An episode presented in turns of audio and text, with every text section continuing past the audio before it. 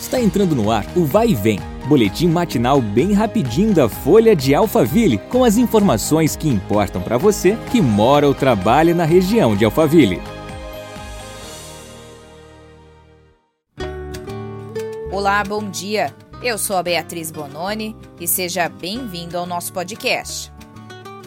Para aumentar a rotatividade de vagas, a Prefeitura de Santana de Parnaíba, por meio da Secretaria Municipal de Transporte e Trânsito, implantou recentemente o estacionamento rotativo de 30 minutos nas calçadas Antares e Aldebaran, no Centro de Apoio 2.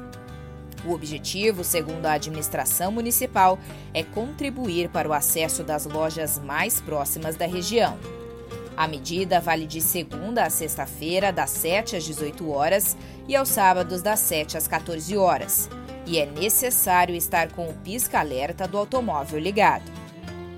Ainda de acordo com a Prefeitura, a medida segue as normas de acessibilidade vigentes e prioriza a circulação a pé com segurança de todos os visitantes, incluindo idosos, crianças e pessoas com necessidades especiais.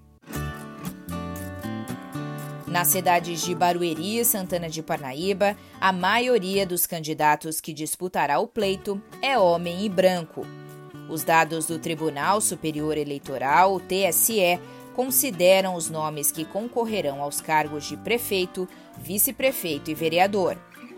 Em Barueri, dos 489 candidatos, 68,3% são homens e 52,56%, ou seja, 257, brancos.